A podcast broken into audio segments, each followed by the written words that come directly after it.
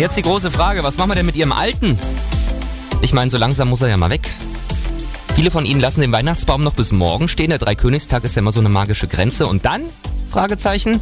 Doro Hedrich aus der Landeswelle Thüringen Nachrichtenredaktion zurück in den Wald können wir ihn ja nicht bringen. Nee, dann würde ja an die eine Million Bäume dort landen und so eine Nordmantanne würde sich auch nicht wirklich mit unseren Nadelbäumen hier vertragen. In vielen Gemeinden gibt's aber Sammelstellen, wo sie die ausgedienten Bäume hinschaffen können.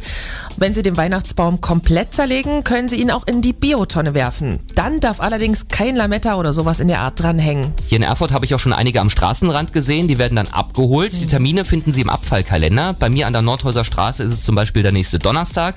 Aber manche, die machen noch eine kleine Party draus. Genau, wie in Langewiesen bei Ilmenau zum Beispiel. Da können Sie morgen Ihre alten Weihnachtsbäume einfach mit ins Feuer werfen. Dazu gibt's auch Glühwein und ein paar Bratwürste.